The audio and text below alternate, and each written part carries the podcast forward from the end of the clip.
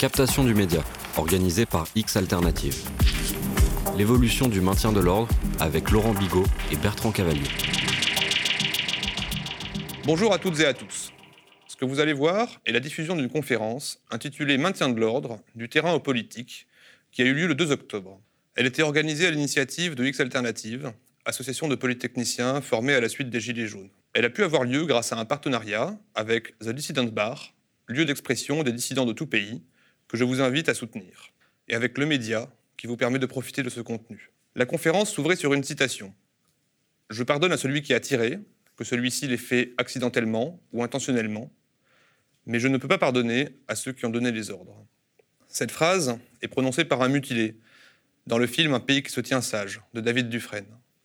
Elle montre un homme qui a toutes les raisons d'en vouloir en policier, n'en vouloir finalement qu'à la hiérarchie. C'est pour cela que nous avions invité Laurent Bigot, ancien sous-préfet, et Bertrand Cavalier, général de gendarmerie ayant quitté le service actif, ancien commandant du Centre national d'entraînement des forces de gendarmerie de Saint-Astier. Justement, pour nous expliquer comment se mettent en place les ordres. La conférence s'intitule Du terrain au politique. Mais on aurait dû l'intituler Du politique au terrain, car ce sont les structures qui permettent l'expression de comportements individuels. En polarisant le débat, sous l'influence du pouvoir, sur la question des bavures, on commettrait l'erreur d'exempter les politiques pour ne charger finalement que les fonctionnaires sur le terrain. Ce serait une double faute. D'une part, on laisserait filer les coupables, et ces coupables ont des noms Castaner, Nunez, l'Allemand, et au-delà, Manuel Valls ou Nicolas Sarkozy. Par ailleurs, on continuerait d'enfermer la police dans un syndrome obsidional.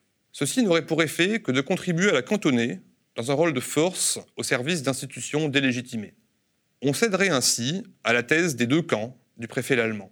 En posant la question de la hiérarchie politique et des relations de commandement, on questionne au contraire un système. Ceci n'exonère pas les policiers de toute responsabilité individuelle, mais leur donne un responsable, celui qui laisse pourrir leur commissariat tout en les envoyant castagner du manifestant. Manifestant qui d'ailleurs manifeste à cause de la politique de ce même responsable. C'est donc pour cela que nos invités sont venus s'exprimer. Nous expliquer des rapports de force entre commandements, syndicats, ministères, préfectures, que souvent on ne voit pas et qui se gardent bien de se montrer au grand jour. Cela s'articule aussi avec la nature du X Alternative, une association de diplômés souvent au cœur d'une autre machine ultra-violente, l'économie. De même que le manifestant ne voit pas Castaner, mais seulement le CRS en face de lui, et inversement, l'ouvrier viré ne voit que le patron de site, et pas le milliardaire qui, tout en haut de la chaîne actionnariale, fait pression sur toute la chaîne managériale pour augmenter les dividendes. Explorer ces chaînes de pouvoir, c'est rendre au peuple les moyens de compréhension des choses qui l'oppressent. C'est ce qu'on a essayé de faire, en espérant que le plus grand nombre s'en saisira. Merci encore à tous et bon visionnage. Bon, donc moi, effectivement, j'ai 15 ans de, fonction publique derrière moi. Je suis toujours en disponibilité de la fonction publique, 10 ans comme diplomate et 5 ans comme euh, sous-préfet. Et surtout, j'ai occupé trois postes de directeur de cabinet de préfet, qui, dans l'ordre préfectoral, est celui qui a délégation du préfet pour gérer toutes les questions de sécurité au sens large du terme, y compris euh, le maintien de l'ordre. Alors moi, je ne suis pas un technicien du maintien de l'ordre. Euh, Bertrand Cavalier en est un et un grand spécialiste. Mais j'étais celui qui donnait le cadrage politique des dispositifs de maintien de l'ordre par délégation du préfet. Donc j'ai vécu ça, j'ai été en poste en Dordogne, c'était plutôt tranquille, en Corse ça l'était beaucoup moins, et en Martinique ça l'était beaucoup moins aussi. Euh, et puis je me suis engagé dans le mouvement des Gilets jaunes assez vite. Et entre le, le début du mouvement des Gilets jaunes et la date à laquelle j'ai quitté le corps préfectoral, il s'était écoulé dix ans. Et la police que j'ai vue sur le terrain n'est pas celle que j'avais quittée en 2008, mais vraiment pas du tout. Et j'ai vécu un choc parce que quand j'ai quitté le corps préfectoral, j'avais eu beaucoup de plaisir à travailler avec la gendarmerie, avec la police nationale sur les différents dossiers. J'avais même une forme d'affection pour ces deux, grandes institutions de la République. Et en tant que manifestant, j'ai vécu une violence inouïe sur le terrain. Alors je vais le dire, c'est pas parce que Bertrand est là qu'il y a une très nette différence de comportement sur le terrain de maintien de l'ordre, en tout cas sur les manifestations de Gilets jaunes, entre la gendarmerie nationale et la police nationale. L'explication que j'en donne, c'est qu'il y a une grande différence de formation déjà. Les gendarmes mobiles sont beaucoup plus professionnels, ce qui explique qu'ils ont recours à la force strictement nécessaire et que leur comportement en manifestation est d'abord l'exercice d'une mission. Ils restent dans le domaine professionnel. En revanche, l'expérience que j'ai avec les policiers sur le terrain, que ce soit les CRS, que ce soit les compagnies d'intervention, que ce soit les fonctionnaires de la BAC, puis la Brave quand elle a été créée, ce sont, j'ai le sentiment, c'est l'impression que j'en ai, c'est que je suis face à des fonctionnaires qui ne sont plus dans une mission professionnelle, mais qui en font une affaire personnelle. Et ce qui marque le, fait, le passage de la mission professionnelle au cadre personnel, c'est un changement de rapport affectif et c'est le tutoiement. Le tutoiement change tout dans le rapport. Je rappelle que dans leur code de déontologie, les gendarmes et les policiers ne doivent pas tutoyer, c'est écrit noir sur blanc. De mémoire, ça doit être l'article 434-14 du code de déontologie. Et ce tutoiement-là marque un passage, un changement de cadre. Et les policiers, l'impression qu'ils m'en ont donné, c'est un, ils en font une affaire personnelle, c'est-à-dire qu'ils ne considèrent pas comme présents pour maintenir l'ordre, mais ils nous considèrent d'abord comme des ennemis. Et c'est totalement différent. Et on n'est plus dans un cadre professionnel d'exercice d'une mission. Alors moi j'ai filmé des, violences dites policières, parce que euh, c'est comme ça qu'on les qualifie, même si le président de la République n'aime pas ce terme. J'en ai vécu. J'ai été euh, tabassé par des fonctionnaires de la BAC euh, en juin 2019 à Bordeaux. J'ai pris des coups de matraque sur un bras, j'ai un trait de fracture sur, le bras, sur l'avant-bras gauche. Ma fille a été blessée également euh, en manifestation. Elle a pris une bille de grenade de désencerclement sous l'œil. Elle a été blessée au cuir chevelu euh, le 1er mai 2019. Nous ne sommes que des manifestants et nous filmons, c'est tout. On n'est pas des casseurs. On ne constitue en aucun cas un danger pour les forces de l'ordre. Le 16 juin dernier, lors de la manifestation des soignants, sur l'esplanade des Invalides, j'ai pris un tir de LBD dans le bras. Et sur le coup, parce qu'on ne fait pas trop attention, je n'ai pas trop réfléchi à ce qui m'était arrivé. Puis en rentrant le soir, je me suis dit, il y a quand même un... C'est probablement un fonctionnaire de police, parce que dans la zone où j'étais, il n'y avait que des policiers, il n'y avait que des CRS, la compagnie d'intervention et la Brave. Je me suis dit, il y en a un qui m'a pris dans le viseur et qui s'est dit, celui-là, je vais me le faire. Je ne constitue pas du tout une menace. Et je me suis dit, on arrive à ce point d'arbitraire où on a quitté totalement les considérations d'ordre professionnel et où on laisse le champ libre à des gens qui décident de châtier. Je rappelle que les forces de l'ordre, leur boulot n'est pas de punir. Leur boulot est de faire cesser une infraction quand ils, la constatent et d'interpeller les gens qui commettent des infractions. Et c'est ensuite à la justice de sanctionner. Et donc le fonctionnaire de police, puisque j'étais entouré de policiers, qui a décidé de me tirer dessus. Alors soit il m'a eu dans le viseur, il m'a dit celui-là je, je, me le fais, il me tire dessus. Ou alors il maîtrise pas son arme et c'est un tir accidentel, mais c'est aussi dangereux, ça fait froid dans le dos. Et je pense que pour ceux qui auraient vu le film de David Dufresne et ceux qui l'ont pas vu, je les invite à aller le voir. C'est ça le témoignage des Gilets jaunes, c'est de se dire, en fait, on n'est pas confronté à des professionnels qui font leur boulot de maintien de l'ordre, on est confronté à des gens qui ont quitté le domaine professionnel et qui sont dans un autre registre. C'est frappant, ça crée des mutilés, parce que derrière, c'est ça, ça crée des traumatismes, des milliers de blessés, et surtout, c'est un premier... On enfonce le coin de la démocratie et de la liberté d'expression. Et dans une indifférence quasi générale, euh, c'est ce que je disais euh, tout à l'heure avant de commencer. Les images du saccage de l'Arc de Triomphe tournent en boucle. Je trouve ça particulièrement déplorable qu'on saccage l'intérieur de l'Arc de Triomphe, mais ne tournent pas en boucle les mutilés, c'est-à-dire des gens qui n'ont absolument rien fait si ce n'est d'exercer leur droit fondamental de manifester et qui sont mutilés à vie. Ces images-là ne tournent pas en boucle, ça donne une idée de la hiérarchie des valeurs de la société médiatique en France. Alors voilà mon premier propos introductif. Je pense que Bertrand. Alors je signale que Bertrand et moi, nous nous connaissons depuis très longtemps puisque j'ai croisé Bertrand Cavalier quand j'étais directeur de cabinet du préfet de la Dordogne en 2003. Tu commandais Saint-Astier, l'école de gendarmerie euh, de Saint-Astier. Et puis, bah, depuis, on se croise régulièrement. Et, euh, on n'a pas toujours les mêmes opinions, mais on a toujours eu euh, grand plaisir à débattre. Bien. Donc, je me présente, Bertrand Cavalier. Donc, je suis général de gendarmerie en deuxième section, c'est-à-dire qu'il y a un statut particulier. Je suis plus en situation d'activité. Ma carrière, c'est une carrière de gendarme. J'ai donc servi 36 ans en gendarmerie. Et je suis euh, donc civil depuis plusieurs années. Mais je continue à, m'impliquer dans, la vie sociale, euh, d'une certaine manière dans la vie politique, en, exprimant mes avis, euh, mes observations. Et évidemment, tout ce qui s'est passé depuis environ deux ans m'ont conduit à notamment analyser euh, ce qui, ce qui, a pu se démontrer, être démontré sur le terrain. Alors, euh, moi, dès novembre, novembre 2018, euh, j'interviens sur CNews et sur les plateaux, je regarde ce qui se passe et je commence à émettre, à formuler des interrogations sur ce qui me paraît très très curieux dans les modes d'action, dans certains agissements. Et puis je vais compléter entre deux plateaux, je vais sur le terrain je vais sur les Champs-Élysées, je vais sur la place de l'Étoile. Euh, je l'ai rappelé d'ailleurs l'autre soir, euh, euh, donc lorsqu'il y a eu le débat après l'avant-première du film de David Dufresne, dont je précise que c'est un ami depuis plus de 20 ans, même si on n'est pas d'accord sur tous les plans. je salue l'œuvre qu'il vient de, réaliser, qui est utile à mon avis, même si pour, moi il manque quelques aspects explicatifs. Mais pour revenir à ce que j'ai pu constater, je n'ai eu de cesse, et, du fait notamment que ces, usages excessifs de la force étaient très répétés, eh bien, d'exprimer ma réprobation, mon étonnement, notamment sur ce plateau que je viens de citer, sachant que je précise que la rédaction ne m'a jamais empêché de dire ce que je pensais. Bon. Euh, je reviens sur le maintien de l'ordre. Donc moi, je suis, qualifié d'expert de maintien de l'ordre. En fait, j'ai servi en gendarmerie, y compris en départemental, j'ai servi à l'étranger. Actuellement, je suis engagé dans une ONG euh, qui essaie de faire évoluer les forces de sécurité en Afrique, vaste débat. Donc je ne cesse d'être dans, dans ce registre. Le maintien de l'ordre, comme on l'enseigne à Saint-Astier, c'est avant tout, on, enseigne le maintien de l'ordre dans sa fonction sociale et politique. Le maintien de l'ordre, c'est ce qui doit permettre, en cas de crise, euh, de pouvoir faciliter le retour à, une situation normale pour privilégier cette solution d'une crise, d'un contentieux, par la négociation, c'est-à-dire de favoriser un solutionnement politique, dans le cadre, bien entendu, des institutions démocratiques. Ce qui veut dire que dès lors qu'il y a un usage excessif de la force, vous compromettez ce retour à la normale, vous suscitez un esprit de revanche.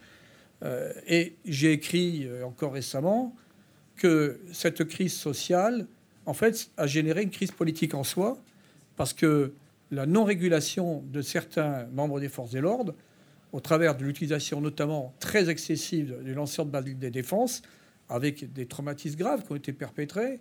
Hein, moi, j'ai rencontré encore ces personnes qui ont été blessées euh, très sérieusement. Il y a tout ça a complètement pollué, je dirais, l'action politique. Alors, le maintien de l'ordre, donc vous voyez, c'est une dans la mission globale de sécurité, c'est vraiment une fonction essentielle. Tout pays, toute société connaît des turbulences pour différentes raisons. Moi, j'ai commandé la région de Picardie pendant deux ans et j'avais déjà à cette époque-là pensé qu'une partie de cette France un peu abandonnée allait tôt ou tard euh, exprimer sa détresse, exprimer ses frustrations. Donc vous avez parlé d'un système économique euh, qui est violent. En tout cas, le système dans lequel nous évoluons trouve ses limites. C'est pas moi qui le dis, c'est M. Bruno Le Maire qui a dit le capitalisme va droit dans le mur. société totalement financiarisée, qui oublie complètement l'homme, qui, fait du, de l'économie un primat. Je ne veux pas faire de la politique euh, facile, mais ça a une, traduction très concrète dans le vécu des gens et ça enlève tout sens aux politiques. En tout cas, revenons à, ce qui, euh, à la fonction maintien de l'ordre. Donc il y a des troupes spécialisées. La France a fait le choix, c'est Clémenceau en 1921, de créer un corps spécialisé hein, pour exercer la, fonction de maintien de l'ordre. C'était la gendarmerie mobile. Et à la libération, c'était doublé par les CRS. Unité professionnelle. Le maintien de l'ordre, donc, c'est avant tout se pénétrer de cette philosophie, de cette fonction sociale, euh, de pouvoir euh, permettre l'expression des libertés fondamentales, le droit de manifester, mais également de pouvoir gérer ces, à un moment donné, ces montées de violence euh, qui sont, je ne dis pas que c'est normal, mais qui font partie de la vie de toute société. Et le gendarme, sa vocation, c'est d'absorber la violence et d'utiliser la, la force strictement nécessaire pour euh, gérer ces foules, essayer de limiter les débordements, et tout ça dans le cadre d'un objectif politique qui est assigné, mais généralement l'objectif politique, c'était toujours d'essayer de façon très modérée de faciliter le retour à la normale, la sortie de crise. Alors pour ça, on s'entraîne.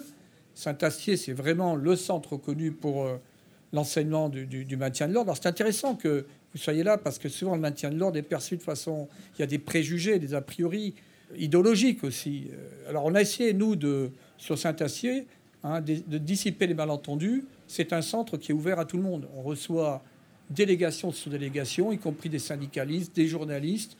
Je discutais avec euh, un officier de gendarmerie récemment, pourquoi pas David Dufresne de revenir parce qu'il était venu. Donc c'est pour montrer la philosophie qui sous-tend euh, cette conception que nous avons du maintien de l'ordre. Alors trois principes fondamentaux, vous devez les retenir parce qu'on a parlé de la doctrine. C'est emploi premier privilégié d'unités spécialisées. Vous remarquerez que dans la crise des Gilets jaunes, on a engagé des unités qui étaient des unités de circonstances pas du tout préparées pour cette mission. Sont elles d'ailleurs qui ont été les, euh, qui sont en fait à l'origine de la plupart des dysfonctionnements. Deuxième principe, c'est l'emploi proportionné, l'emploi gradué de la force. Et là, on a des principes euh, de proportionnalité d'absolue nécessité qui sont rappelés par le Code de la sécurité intérieure. Et puis troisièmement, c'est le maintien à distance, éviter la confrontation. voilà déjà, vous voyez, pour brosser à très généraux, donc ce concept général du maintien de l'ordre. Et pour revenir sur ce qui s'est passé dès le départ, et c'est là qu'il y a eu l'interrogation de ma part, je pensais que très rapidement, on régulerait ces unités hein, qui, ont utilisé, vous vous rendez compte, 13 000 usages de LBD. Alors c'est vrai qu'il y a un rapport quand on considère le comportement de la gendarmerie et de ces unités, mais là, j'évoque devant vous un paradoxe. La gendarmerie est militaire. Et en fait, c'est sa militarité qui constitue un atout, une sécurité pour les citoyens. Parce que ce sont des unités très disciplinées, très structurées, avec des échelons qui permettent euh, d'éviter l'initiative personnelle. Au maintien de l'ordre, il doit y avoir aucune initiative personnelle. Des jeunes, notamment les jeunes, sont surencadrés par des gradés qui ont de l'expérience, qui vont apprécier une situation. Euh, une, même une foule qui commence à nous insulter, mais les gens expriment aussi des frustrations. Ils comprennent bien que, au travers de nous, c'est parfois le pouvoir qui est visé. Ça fait partie, je dirais, du, du, jeu. Deuxièmement, il peut avoir des jets d'objets, des canettes, etc. Tout ça fait partie de situations que, que l'on doit aborder avec beaucoup de maîtrise, sans, personnaliser les choses. Euh, on est en mission, comme tu l'as dit. Et, et l'effet final recherché, c'est qu'il y ait, même s'il y a un pic de violence, Hein, après ce pic, généralement, les choses reviennent à la normale et faciliter une sortie de crise, de façon à privilégier une solution négociée. Bon, après, il y a aussi des situations où la force est nécessaire, mais toujours strictement encadrée hein, par le droit face à des gens qui sont très très violents ou qui peuvent détruire, dégrader. Car une société a besoin d'être protégée. Alors d'aucuns diront, vous protégez un ordre économique, un ordre social. Moi, je rappelle quand même que dans Paris, euh, tous ces commerçants qui, qui ne peuvent plus travailler, tous ces magasins qui ont été pillés, derrière, il y a aussi des détresses sociales. Donc, euh, moi, je ne suis pas sur une vision idéologique primaire et, trop réductrice.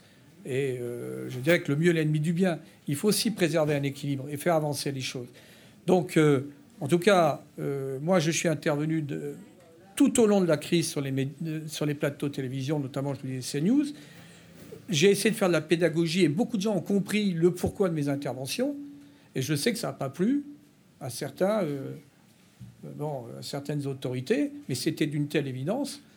Et en plus, d'une certaine manière, je leur rendais service en disant il y a un gros problème. Après, on reviendra sur comment s'articule le maintien de l'ordre, hein, quelles sont les, euh, les interactions, les verticalités qui peuvent s'organiser ou qui peuvent ne pas s'organiser. Parce que quand j'ai entendu tout à l'heure, oui, on parlait de M. Valls, on parle de Castaner, etc., je me pose une question. Est-ce qu'ils ont compris ce qui se Est-ce qu'ils comprenaient ce qui se passait? Est-ce qu'il n'y a pas une distanciation par rapport au réel euh, à ce niveau? Parce que c'est... Est-ce qu'il n'y a pas différents filtres des échelons euh, qui, euh, à mon avis, perturbent la, bonne appréhension de la réalité? Moi, j'aimerais ajouter, parce que quand je suis rentré dans le corps préfectoral, donc comme je le disais, je ne suis pas un technicien du maintien de l'ordre, mais bon, on a des stages, bien évidemment, on est formé. Et puis euh, surtout, on s'entoure d'avis. Alors moi, j'ai commencé en Dordogne avec toi, Bertrand. Je me souviendrai toujours de l'exercice de synthèse nocturne à Saint-Astier. C'est la première fois de ma vie que j'ai respiré des gaz lacrymogènes. Euh, et on mesure aussi. C'est un art. Le maintien de l'ordre, c'est véritablement un art. C'est une discipline à part pour les forces de l'ordre. Et ça ne s'improvise pas. Tu le disais très justement, dans le maintien de l'ordre, pas d'initiative individuelle. Celui qui commande, c'est celui qui a la vision d'ensemble. Et, euh, quand on participe aux manifestations de Gilets jaunes, en tout, en tout cas pour ceux qui l'ont fait, et moi en particulier j'ai vu, j'ai vu à quel point il y avait des unités de police qui étaient sans commandement, c'est-à-dire qui étaient en initiative permanente, qui perturbent considérablement le travail des unités professionnelles, la Brave, à Paris, je peux vous assurer que vous regardez sur le visage des CRS et des gendarmes mobiles quand ils voient la Brave arriver, ils savent qu'ils vont avoir des ennuis. C'est-à-dire qu'ils savent que ça va créer de la tension. Ils savent que c'est eux derrière qui vont devoir gérer ça. Et les expériences que j'ai eues, moi, de maintien de l'ordre, les gendarmes euh, aguerris et les policiers aguerris me disaient il y a deux principes absolus non négociables. C'est la désescalade systématique. On vise toujours à faire baisser la tension. Tout le temps, tout le temps, tout le temps. Et un ancien policier qui avait quelques années de, maintien de l'ordre m'avait dit, en Corse, m'avait expliqué, m'avait dit jamais de NAS. Jamais de NAS, parce que quand les gens se sentent piégés, ils ont des comportements complètement irrationnels. Et il m'avait expliqué, notamment à Ajaccio, pour ceux qui connaissent, quand vous descendez le cours Napoléon vers la plage, il y a un grand parapet, il y a au moins un, dévers de 3 à 4 mètres. Et ils avaient fait une NAS il y a quelques années, et les gens sautaient sur la plage, ils étaient complètement paniqués. Et ils me disaient ne jamais faire de NAS, toujours laisser une porte de sortie. Et moi, quand je suis arrivé dans les manifestations des Gilets jaunes, j'ai vu tout le contraire. C'est la stratégie de la tension et de la terreur, parce qu'il y a des comportements policiers, et j'insiste bien policiers, qui visent à vous décourager de revenir. C'est pas leur boulot. Ça, c'est pas la mission. C'est pas du tout la mission. Et puis les NAS systématiques. Et ça a commencé, tout le monde a pu le voir, le 1er décembre, il y avait une NAS géante sur la place de l'Étoile. Et ça, ce sont des stratégies de maintien de l'ordre. En tout cas, moi, je me suis posé la question. Je dis, mais on a changé de doctrine. Et surtout, ça n'est pas du tout efficace. C'est-à-dire que ça fait durer la manifestation, ça crée des tensions supplémentaires. Et comme tu le disais très justement, Bertrand, ça donne un sentiment, une envie de revanche des gens qui subissent ça. Parce que personne ne comprend, personne ne. le manifestant considère que l'attitude des forces de l'ordre, le, le, commandement, rend illégitime les opérations de maintien de l'ordre. C'est comme ça qu'on le ressent en tant que manifestant. Et tu disais, est-ce que Valls, Castaner et tous les autres euh, mesurent ce que c'est? Moi, j'aimerais, peut-être que quand ils étaient étudiants, ils ont peut-être manifesté une fois dans leur vie, mais j'aimerais qu'ils vivent ce que c'est que d'être manifestant. récemment, on était ensemble, Régis, le 12 septembre en manifestation. Euh, c'est hyper impressionnant quand vous voyez la Brave débarquer, qui vous met en joue avec le LBD à bout portant. C'est hyper impressionnant de voir toutes ces forces, et en particulier la police qui porte la cagoule. Je rappelle que normalement, ils ne doivent pas porter la cagoule. Maintenant, c'est réglé dans le nouveau schéma du maintien de l'ordre. C'est hyper impressionnant. Le message qu'on vous envoie, c'est que vous êtes un ennemi. Vous êtes un ennemi. Et là, on n'est plus du tout dans la désescalade, on n'est plus du tout dans la, dans la mission professionnelle qui consiste effectivement de faire baisser la tension pour que la négociation, qui est le mode de régulation normal d'une démocratie, puisse reprendre le pas. Et on a eu crescendo dans le mouvement des Gilets jaunes avec un bilan humain désastreux, sans précédent. 27 euh, personnes qui ont perdu un œil, 5 mains arrachées, des milliers de blessés. Enfin, je veux dire, on ne peut pas s'en satisfaire. C'est-à-dire qu'un bilan humain, quel que soit le niveau de violence du reste de ces manifestations, ça ne justifie pas ça ne justifie pas. Et donc moi, les expériences que j'ai eues en tant que sous-préfet euh, m'avaient fait toucher du doigt une grande sagesse sur la doctrine du maintien de l'ordre, qui était d'ailleurs, et qui continue à l'être parce qu'on vit sur nos acquis, qui était une référence en Europe et dans le monde. C'est-à-dire qu'on reconnaît à la France, ou en tout cas on reconnaissait à la France, je pense que le mouvement des Gilets jaunes a écorné cette réputation, mais on reconnaissait à la France une doctrine de maintien de l'ordre particulièrement professionnelle et particulièrement adaptée pour justement provoquer de la désescalade et permettre à la démocratie de fonctionner. Et aujourd'hui, on est dans un fonctionnement qui est totalement inversé. Totalement inversé. Alors, on, aborde, là, on arrive sur euh, le champ des sciences politiques. Le problème de la, question de la légitimité. Je me suis ouvert, hein, j'ai essayé d'explorer au travers de, plusieurs auteurs. Bon, il y a bien sûr Max Weber avec le, le postulat dit de la violence légitime je vous invite à lire plutôt Anna Arendt qui, elle, dit que ce n'est pas, la, force qui est légitime, c'est le pouvoir qui doit être légitime. Et qui renvoie au consentement, à l'adhésion. Sauf que lorsque la force est utilisée de façon excessive, eh bien, cette adhésion de la population se réduit, se fragmente. Et d'une certaine manière, le, le pouvoir en soi perd de sa légitimité. C'est pour ça que je vous dis que le maintien de l'ordre a une fonction politique première de garantir la cohésion du corps social. Fut-il de temps en temps euh, déstabilisé, mais ça, du fait de, notamment de facteurs économiques qui se traduisent, je ne veux pas rentrer dans le déterminisme, mais c'est pour ça qu'il y a des troupes spécialisées. C'est pour ça que nous travaillons à Saint-Acier, qu'il y a toujours, chaque année, tous les escadrons, c'est 10 000 gendarmes qui viennent se recycler euh, pour, s'adossant à cette philosophie, cette conception du maintien de l'ordre, eh bien, développer les modes d'action nécessaires, euh, revoir également de, ce, qui est, obsessionnel, ce sont les références éthiques, déontologiques, qui de toute façon seraient très claires, c'est la loi qui les fixe, au regard des deux principes fondamentaux de proportionnalité et d'absolue nécessité. Et puis également un entraînement plus proche de la réalité hein, pour également rester très stable à titre individuel et collectif face à des situations qui peuvent être très dégradées. Maintenant, le, tout gouvernement dispose d'un capital de force légitime qu'il doit conserver très précieusement parce qu'il peut y avoir des phénomènes où il doit engager la force. Or, quand vous l'utilisez de façon excessive, comme ça a été le cas, c'est, on peut dire, toute cette légitimité qui est remise en cause.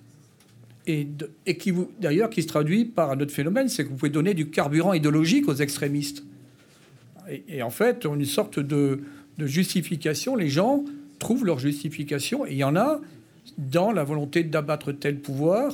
Bon, pour ceux qui ont fait de la science politique, euh, notamment les disciples de Bakounine, les anarchistes, etc., voire une partie de l'extrême gauche. Bon. Donc, vous voyez, c'est pour ça que les actes individuels répétés, tels qu'ils se sont produits, pour moi, euh, euh, au-delà de, des dommages pour des personnes qui souffrent encore, des, personnes qui sont handicapées à vie, ce qui est absolument inadmissible. Alors le risque zéro n'existe pas en maintien de l'ordre, risque zéro, mais qu'il y ait eu autant de dommages au travers parfois de tirs qui sont objectivement, il suffit de voir, qui sont qui sont pas acceptables. Il faut dire les choses. Et moi, j'assume, même si les gens euh, on pourrait s'en offusquer, au travers notamment de certaines corporations policières, qui d'ailleurs seraient bien enclines, bien inspirées, quand même de, mieux défendre la police en reconnaissant qu'il y a eu ces écarts. Au-delà de cela, il y a également le dommage politique, le dommage fait à la démocratie, le dommage fait hein, donc euh, à notre système qui est un système qui est extraordinaire, qui mérite d'être défendu. Nous avons donc un ami, celui qui nous reçoit, qui vient du Pakistan, qui est un État objectivement fasciste. Ici, on est dans une démocratie.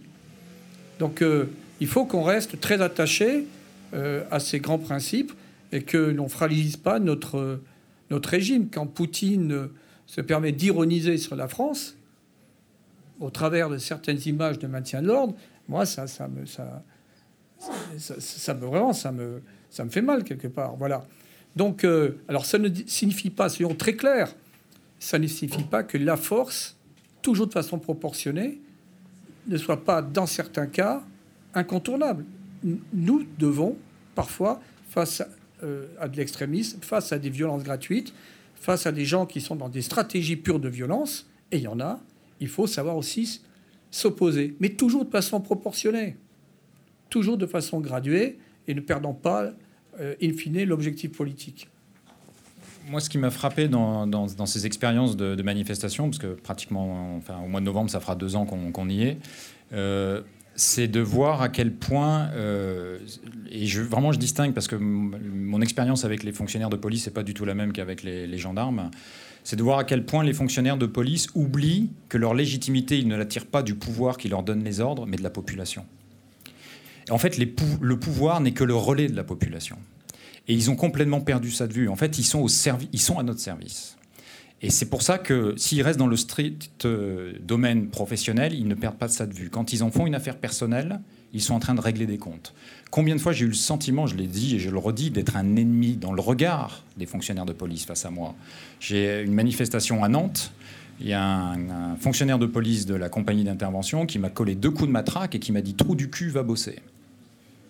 Alors au-delà du fait que c'est pas du tout professionnel, ça en dit long sur le, niveau affectif d'engagement de ce fonctionnaire qui n'est plus du tout dans le domaine professionnel. Et ce qui m'inquiète le plus, c'est qu'il n'y a pas de hiérarchie sur le terrain pour se dire, parce que ça peut arriver, nous sommes des êtres humains, ce fonctionnaire est en train de péter un câble, je le sors de la première ligne, je vais lui dire d'aller souffler un peu, voire je le sors complètement du dispositif s'il constitue un danger pour justement ce que tu disais, la légitimité de l'intervention des forces de l'ordre. Eh ben non, ce type-là est resté dans le dispositif, en première ligne. J'imagine qu'il a dû donner des coups de matraque euh, non justifiés à beaucoup d'autres personnes. Et ça, j'en ai vu combien de fois? En revanche, je dois le dire, à Paris, j'ai vu une fois, dans un dispositif de gendarme mobile, un gendarme mobile qui a perdu son sang-froid. Ça arrive, nous sommes des êtres humains. Mais qu'est-ce que j'ai vu derrière? J'ai vu euh, un gradé le tirer par l'épaule, le sortir du premier rang, lui dire très clairement Tu te calmes, tu restes là en attendant. Le gars est sorti du premier rang, la hiérarchie a fait son travail. Parce que nous sommes des êtres humains. Il faut aussi accepter l'idée que quand vous êtes sur un service de maintien de l'ordre, que vous vous faites caillasser, que vous vous faites insulter, que vous avez aussi des problèmes dans votre vie, hein, vous emmenez tout ça sur le terrain, hein, ça peut arriver que ça dégénère. Mais pour quand euh, un fonctionnaire ou un gendarme euh, pète un câble ou perd son sang-froid, c'est le boulot de la hiérarchie sur le terrain d'encadrer. Et derrière, c'est le boulot du système, de l'institution d'accompagner ces gens-là. Dans la police nationale, aujourd'hui, parce que euh, depuis le début, j'accable beaucoup les fonctionnaires de police, mais il faut dire une chose, ils sont complètement abandonnés, livrés à eux-mêmes. Il faut aller visiter des commissariats pour voir dans quelles conditions ils travaillent. La question du suicide, Castaner a fait des déclarations, en veux-tu, en voilà, il ne se passe rien du tout, rien du tout. C'est-à-dire que c'est un métier qui est extrêmement difficile. Passer, euh, surtout, moi je trouve quand on accompagne les, mais la gendarmerie c'est pareil, les unités de police secours qui sont confrontées tous les jours à la misère du monde. Tous les jours à la violence du monde, tous les jours. C'est un métier extrêmement difficile si vous n'êtes pas encadré, si vous n'êtes pas soutenu. Il faut du soutien psychologique, il faut de l'attention de la hiérarchie, il faut de l'attention du niveau politique. Aujourd'hui, la police nationale est complètement livrée à elle-même. Et qui dirige la police nationale? Des syndicats et la mauvaise police. Alors en théorie monétaire, vous connaissez la théorie qui consiste à dire que la mauvaise monnaie chasse la bonne. Je crains, en tout cas moi je tire la sonnette d'alarme, et surtout en tant que sous-préfet que j'ai été, je crains que la mauvaise police ne chasse la bonne. Euh, et, j'en appelle euh, régulièrement, parce que j'ai encore des contacts dans la police, je dis souvent aux fonctionnaires de police, je dis mais réveillez-vous, réveillez-vous. Vous êtes en train de tuer la légitimité de votre institution. Vous ne pourrez pas, dans la durée, vous couper de la population. Vous tirez votre légitimité de la population et non pas du pouvoir. Le pouvoir n'est que le porte-voix de la population. Bon, bah, c'est intéressant parce qu'on essaie de comparer les deux forces. et je crois qu'il faut le faire sans faire de procès comme tu, le fais, en évoquant les raisons, euh, ce qui explique parfois que des unités, des individus sortent du cadre. Mais euh, je vous renvoie à vos propres euh, défis s'agissant de la conception que vous avez de la société. La gendarmerie est militaire, donc il y a encore une hiérarchie formelle, prégnante, structurante. Sauf que ce principe hiérarchique a été remis en cause à l'extérieur. La gendarmerie, par des sociologues, a été taxée hein, de, systèmes totalement euh, allant totalement à l'encontre de la modernité, qu'il fallait civilianiser la gendarmerie, que l'avenir c'est des forces civiles, que tout ce qui est militaire forcément est dangereux, euh, que voilà, il y a aussi une vision très idéologique totalement absurde Hein, sur notamment l'organisation militaire. Il faut une très grande discipline dans l'emploi des armes, des armes forces intermédiaires. Il faut un encadrement qui soit d'expérience et qui puisse exercer son autorité, notamment dans l'événement, pour réguler. Tout ça, c'est la culture militaire.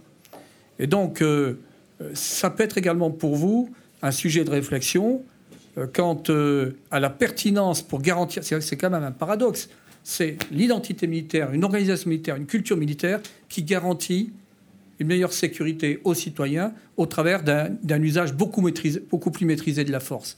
Je voulais vraiment insister parce qu'on a encore aujourd'hui des sociologues euh, qui contestent et récemment, le, secrétaire du, du, syndicat des commissaires hein, avait fait un article auquel j'ai répondu d'ailleurs dans Libération, je vous conseille de le lire, où il demandait la, quasiment la dissolution de la gendarmerie. Il demandait la dissolution de la gendarmerie. Et là, on est, on est, là, il y a également des corporatismes très puissants. Euh, donc, euh, je ne suis pas là pour faire du prodomo pour la gendarmerie, mais c'est important quand même d'ouvrir le débat. Moi, je demande qu'une chose, c'est que les policiers soient mieux formés, qu'ils soient mieux encadrés, qu'ils soient mieux commandés. Bon, on a parlé des CRS. Les problèmes sont surtout survenus hein, au sein de ces unités de circonstances Hein, euh, bon, beaucoup d'unités de CRS se comportent quand même euh, très convenablement. Bon, il y a eu quelques petites dérives, mais euh, c'est vraiment le problème de ces unités non professionnelles. Et c'est vrai que la gendarmerie, elle joue aussi un rôle de régulateur au sein de la famille policière.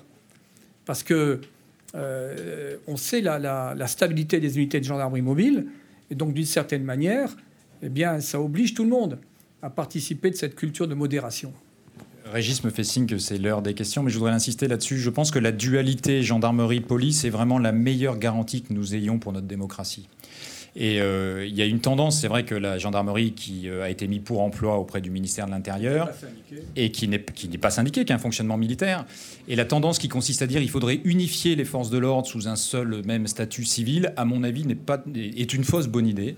Et cette dualité est vraiment la bonne garantie pour nous, Français, de l'exercice de l'état de droit et de la démocratie. Et nous devons, chacun à notre niveau, continuer à promouvoir cette dualité. Je pense que la coexistence d'une force civile et d'une force militaire, c'est vraiment, vraiment une garantie pour nous ça peut être étonnant Oui, oui, ça, peut paraître paradoxal de le dire ainsi, mais moi, en tant que, en tant que praticien, quand j'étais sous-préfet et aujourd'hui euh, même manifestant et simple citoyen, je le constate, cette dualité-là est vraiment une protection pour le citoyen. Et nous avons, en France, on a fonctionné comme ça depuis euh, très longtemps et on a besoin de poursuivre ce fonctionnement comme ça.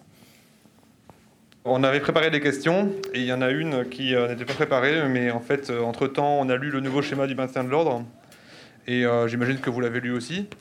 Il y a quelques mesures qui posent question, comme on dit en langage poli. Et j'aimerais avoir votre avis. Le, premier, c'est une espèce de technopolicisation, je ne sais pas comment on dit, avec des drones, l'utilisation de caméras, de reconnaissance faciale, de, choses, la maîtrise de la troisième dimension, euh, dispositif de capture et d'enregistrement des événements, enfin une espèce d'informatisation du maintien de l'ordre. La deuxième, c'est euh, l'investissement dans du véhicule lourd, euh, lanceur d'eau, véhicules blindés qui sont cités. la troisième, c'est une espèce de, fusion avec le, le, pouvoir judiciaire où des procureurs ou des magistrats pourraient être directement en relation avec les centres de commandement. Et la troisième, c'est la question des journalistes, où apparemment il faut qu'ils soient formés comme il faut pour aller en manif, et où il faut qu'ils dégagent comme les manifestants au moment où ça chauffe. Voilà. Euh, juste rapidement, je pense qu'il y, a quand même quelques vertus dans ce nouveau schéma de maintien de l'ordre. C'est que quand on dit on va mettre un superviseur euh, sur chaque euh, fonctionnaire ou gendarme qui a un LBD, c'est la reconnaissance que ça n'a pas fonctionné, qu'il y a eu des dysfonctionnements c'est la reconnaissance très claire qu'il y a eu des dysfonctionnements. Quand on met en place euh, une stratégie qui consiste à entretenir la négociation avec les manifestants, c'est aussi la reconnaissance qu'il faut revenir à la désescalade. Donc il y a quand même une forme de reconnaissance, même si le pouvoir politique ne veut pas s'engager sur ce mot-là, mais il y a une forme de reconnaissance de il y a beaucoup de choses qui n'ont pas fonctionné et on est obligé de les rectifier. Après, il y a d'autres choses qui ne conviennent pas. Euh, je sais qu'il y a un grand débat sur les VBRG, mais enfin, ils ont tellement besoin d'être renouvelés, tu en parleras mieux que moi. Ouais. Qu'il y a un moment où il faut aussi faire de l'investissement dans le matériel et qu'ils sont complètement à bout de course et qu'on a besoin de faire ce genre d'investissement. Euh, moi, ça ne me pose pas de problème qu'on se donne les moyens judiciaires, parce que moi, j'ai aucun problème dans les manifestations à ce qu'on interpelle les gens qui commettent des infractions j'ai aucun problème avec ça. Et je pense que c'est bien plus intelligent de penser en amont des dispositifs de cette nature qui évitent des interventions euh, musclées, violentes en cours de manifestation. On capte les images, on fait les interpellations en périphérie de manifestation ou plus tard. C'est aussi ça le pouvoir de l'enquête judiciaire, c'est qu'on a des moyens pour identifier les gens. Et c'est la meilleure garantie qu'on peut offrir aux manifestants. Donc là-dessus, euh, je pense que, mais c'est vrai, on est venu dans un tel niveau de tension qu'on n'admet plus ce genre de mesures. Je pense que ça, c'est vraiment absolument nécessaire. En revanche, toutes ces mesures-là, si elles sont utilisées dans un autre but que celui d'interpeller les auteurs d'infractions ou de faire cesser des infractions, et on pense au risque politique, c'est-à-dire de répression politique, alors là, oui, il y a un danger. Donc il faut aussi que ce soit encadré. Moi, j'ai déjà euh, émis des observations sur ce schéma, puisque j'écris dans, dans, un média professionnel, La Voix du Gendarme. Bon, vous allez sur euh, Internet, la voix du gendarme Bertrand Cavalier. Vous avez toute une. Je te l'ai envoyé. Hein. donc je donne euh, donc des, observations sur ce schéma. Mais c'est vrai, et je dis d'emblée que ben, s'il y a un schéma, c'est qu'il y avait un besoin. Voilà. Donc, euh, mais je, les autorités politiques au plus haut niveau ont reconnu hein, qu'il y avait eu, euh, il y avait eu des problèmes. Il y a un discours extrêmement clair du président de la République, à un moment donné, qui dit bon, il y, a, il y, a, un vrai sujet. Hein. Alors, vous évoquez d'abord les drones déjà, je peux vous dire que des drones ont été utilisés par des mouvements insurrectionnels euh, avant que les gendarmes pratiquement n'en soient dotés. Euh, il y a quand même des, organisations extrémistes qui, sont très, bien organisées et qui se dotent, hein, qui sont dans des, logiques de déstabilisation. deuxièmement, si les drones peuvent permettre d'avoir une, meilleure vision de la, de situation, de façon à, avoir une conception manœuvre et surtout une conduite plus efficaces, qui permettent de mieux manœuvrer, sachant que plus vous manœuvrez, plus vous limitez l'emploi de la force. Là aussi, c'est un paradoxe. Si vous êtes là face à une foule dans une posture de bloc à bloc, vous laissez monter l'exaspération. Parfois, il faut aller sur les arrières de l'adversaire quand vous avez des éléments très durs qui s'y trouvent. Il faut aussi connaître toutes les, stratégies de, déstabilisation que peuvent euh, développer certains groupes euh, pour faire basculer les manifestations. Donc moi, le drone ne me pose pas de problème. Bien au contraire, si on peut toujours adosser à la philosophie que j'ai évoquée, euh, être plus efficace. Bon. Les blindés, mais un pays peut connaître des turbulences extrêmes. Et nous sommes dans une situation, dans un pays objectivement qui se fragmente, notamment sur un plan culturel. Il faut que la nation puisse compter sur des outils, des capacités pour faire face, en tant que de besoin, à des situations Hein, de, très grande dangerosité des situations quasi insurrectionnelles. Vous parlez également de, je parle également de la défense des institutions. Personne ne peut admettre que l'Assemblée nationale soit envahie ou que l'Élysée. Donc il faut être capable également de sanctuariser ces, ces organes et de permettre la continuité de la démocratie. Il y a également des phénomènes en France qui sont préoccupants. Il y a une augmentation considérable hein, des trafics d'armes. Il, y a des, groupuscules euh, qui s'équipent. Donc il faut que la gendarmerie soit capable d'intervenir en protégeant également ses personnels. Donc les blindés, c'est un... si vous prenez la fonction de maintien de l'ordre euh, dans son acception globale, il n'y a pas que la gestion de manifestations, il peut y avoir d'autres situations. Je précise que en Nouvelle-Calédonie, les gendarmes se font tirer dessus de façon quasi continue.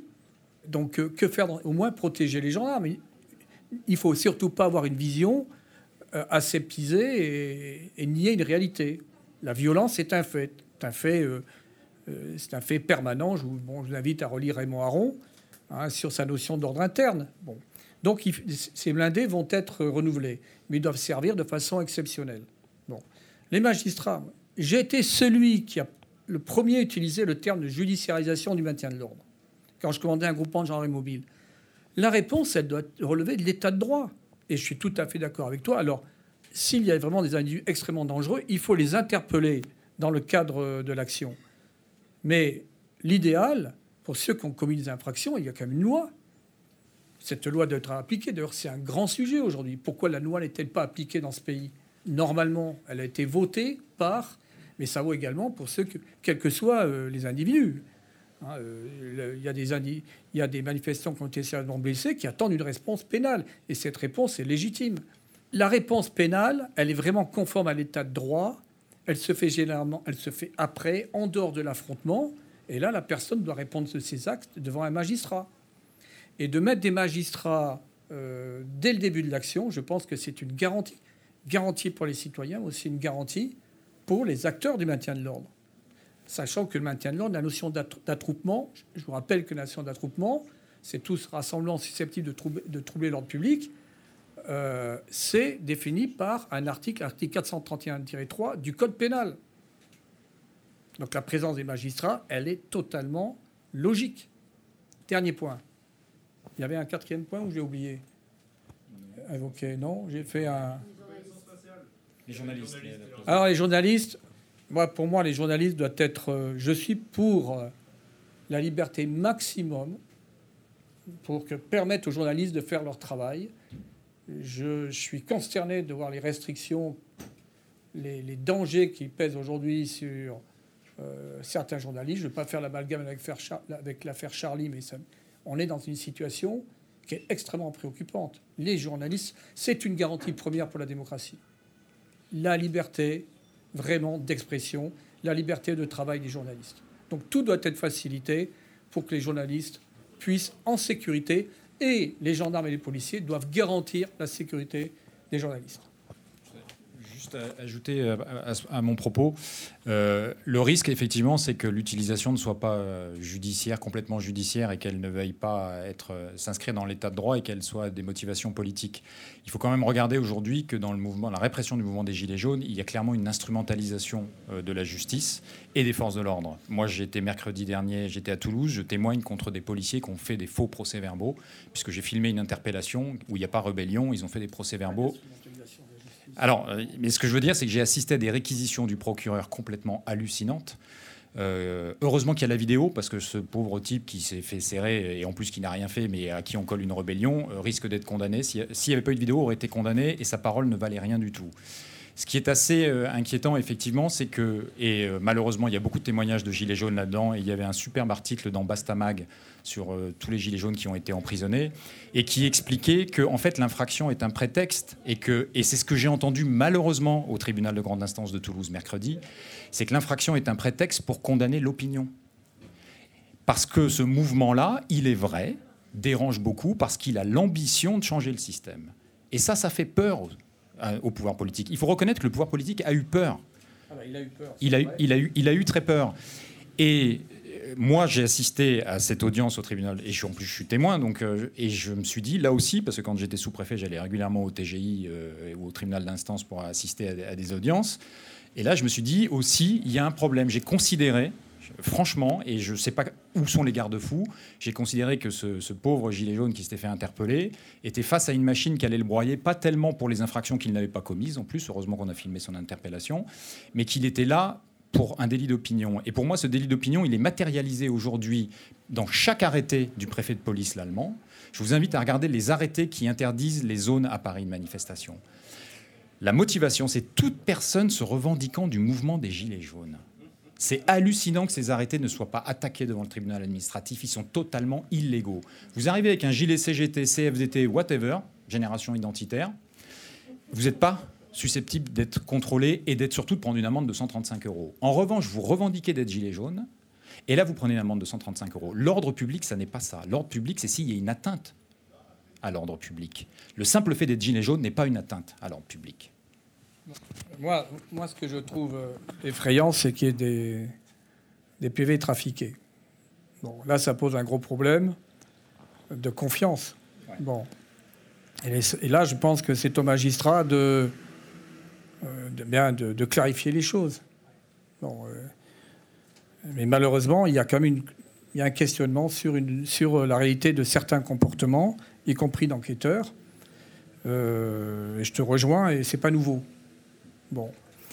Maintenant, je ne suis pas tout à fait d'accord sur l'instrumentalisation de la justice. Moi, je fais confiance dans la justice. Euh, ça peut, ça peut surprendre certains. Écoutez, moi, j'ai été, euh, j'ai été confronté à une situation extrêmement difficile. Heureusement qu'il y avait une justice indépendante. Donc, peut-être qu'il peut y avoir, à la limite, ça, mérite d'être, approfondi. Mais moi, je pars plutôt sur le postulat que la plupart des magistrats sont des gens honnêtes et, conservent cette, euh, cette indépendance. Bon. Maintenant, la sanctuarisation des Champs-Élysées. Bon. Laurent, le, problème, c'est que, en termes d'ordre public, il y a eu de telles menaces.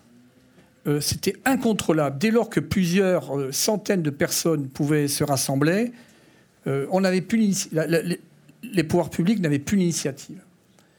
Et donc, moi, je tiens un langage plus responsable. Je dis que si ces gilets jaunes, entre guillemets, avaient vraiment tous, alors il y a tout chez les gilets jaunes, démontré du calme, l'absence de toute violence, l'absence de volonté de, de, marcher sur euh, l'Élysée, parce qu'à un moment donné, il y a eu cette volonté. Bon, je pense qu'on n'aurait pas pris ces dispositions. Bon, moi, je j'ai rencontré une seule fois le préfet allemand, mais je, chacun d'entre vous, et, d'ailleurs, souvent j'ai dit que ce n'est pas une question de, de, de parti politique, tout gouvernement aurait pris des mesures analogues de sanctuarisation des Champs-Élysées et de, et, de l'environnement, de façon à préserver, d'avoir un minimum de profondeur un tactique pour préserver les organes gouvernementaux et représentatifs. Alors ça n'a pas toujours été compris. Moi, je n'ai eu de cesse sur les plateaux de télévision de dire il y a quand même des impératifs qui n'ont pas toujours été bien compris, mais c'est comme la liberté de manifester. Il y a quand même un régime déclaratif en matière de manifestation. On peut manifester en France, il n'y a pas d'entrave, et chaque fois il y a un accord de façon à ce que, surtout sur Paris, ça ne gêne pas la circulation, qu'on ne soit pas au contact direct, parce qu'après, c'est très difficile, à gérer en termes d'ordre public, qu'on ne soit pas au contact direct de l'Élysée, de, Matignon ou de l'Assemblée nationale. Lorsqu'il y a eu la tentative d'intrusion au sein de l'Assemblée nationale, est-ce qu'on qu'on doit admettre que l'Assemblée nationale puisse être envahie? Ça nous fait une bonne transition pour la question d'après, qui nous revient au thème initial sur le commandement et les ordres politiques. Donc, c'est des questions qu'on a reçues par Internet, qu'on vous a envoyées par mail normalement. Euh, donc celle-ci est pourriez-vous nous décrire précisément les chaînes de commandement du ministre de l'Intérieur aux fonctionnaires sur le terrain qui aboutissent à des gestions de situation aussi catastrophiques que la manifestation de Place d'Italie le 16, novembre 2019, ou aussi violentes que le 9 janvier 2020 pour les retraites? J'imagine que le ministère et la préfecture laissent les forces dans une zone grise, où elles savent qu'elles doivent taper fort, mais sans ordre réellement explicite. Si c'est le cas, comment les forces peuvent accepter de se faire commander par des lâches qui se défaussent ainsi de leurs responsabilités Moi, je vais parler de la celle du 9 janvier 2020 parce que c'est le, c'est le jour où j'ai filmé le tir de LBD à bout portant. Euh, cette manifestation, qui était dans le cadre du mouvement social contre la réforme des retraites, euh, avait déjà très mal commencé, puisqu'elle partait de République. Et dès le début, il y avait un cordon de CRS qui, qui était en tête de manifestation et qui a empêché le cortège en fait, de se positionner. Et là, clairement, ils ont créé une tension. Il y a eu un premier accrochage alors que le cortège se positionnait. C'est-à-dire que la, manifestation n'était même pas partie, que le cortège se positionnait. Euh, après, la tension est retombée et la manifestation a avancé. Le lieu de dispersion, c'était la Madeleine à partir de la gare Saint-Lazare. Et là, pour moi, il y a eu des ordres. Je ne vois pas comment ça peut être autrement. Il y a eu des charges répétées de la Brave et, euh, et des éléments de la compagnie d'intervention sur la tête de cortège. Alors, c'est sûr que la tête de cortège est généralement là où il y a les éléments les plus énervés, mais il n'y avait pas de trouble à l'ordre public. Il n'y avait aucun trouble à l'ordre public. Des charges répétées d'une violence inouïe. Dans la séquence euh, où je filme le tir de, de LBD à bout portant, il y a un fonctionnaire de police qui cogne tellement fort avec sa matraque qu'il la casse et il faut voir les gens sur lesquels il tape. Il tape pas sur des black blocs, il tape pas sur des casseurs. Il tape vraiment sur des manifestants qui ressemblent bien à des bons syndicats, comme des syndicalistes qu'on connaît, et qui sont là pour faire, euh, pour manifester et pour exprimer leur opposition. Il y a eu un tel déferlement de violence, ça a duré, ça a presque une heure, euh, que la manifestation, en fait, n'a quasiment jamais arrivé jusqu'à Madeleine. Elle a été complètement explosée et dispersée bien avant Madeleine. Que quand moi je suis arrivé place de la Madeleine, j'étais vraiment en état de choc. J'étais clairement en état de choc. Je me suis assis, et j'ai pleuré. J'ai pleuré. Parce que je, ne m'attendais. Il y a eu un tel niveau de violence et c'était tellement inattendu. Et pourtant, j'en avais fait des manifs. Mais je n'y croyais pas. Que quand j'ai vu ça, oui, je me suis dit très clairement là, il y avait des ordres. Ça ne peut pas être autrement. Ça ne peut pas être autrement. Ça, c'est pour le 9 janvier. La chaîne de commandement, elle est claire c'est ministre, corps préfectoral, et ensuite, en fonction de la zone où on se trouve, c'est police, euh, c'est le DDSP ou le commandant de, gendarmerie, euh, etc. Mais il faut bien savoir que il y a des niveaux où les ordres ne peuvent pas être précis. Quand vous avez un ministre qui va dire au préfet de police ou un préfet en département ou en région, euh, cette manifestation-là, je veux pas que ça dégénère, vous me la cadrez, c'est le préfet, il se démerde avec cet ordre-là. Hein. Il se démerde avec cet ordre-là. Et il l'interprète.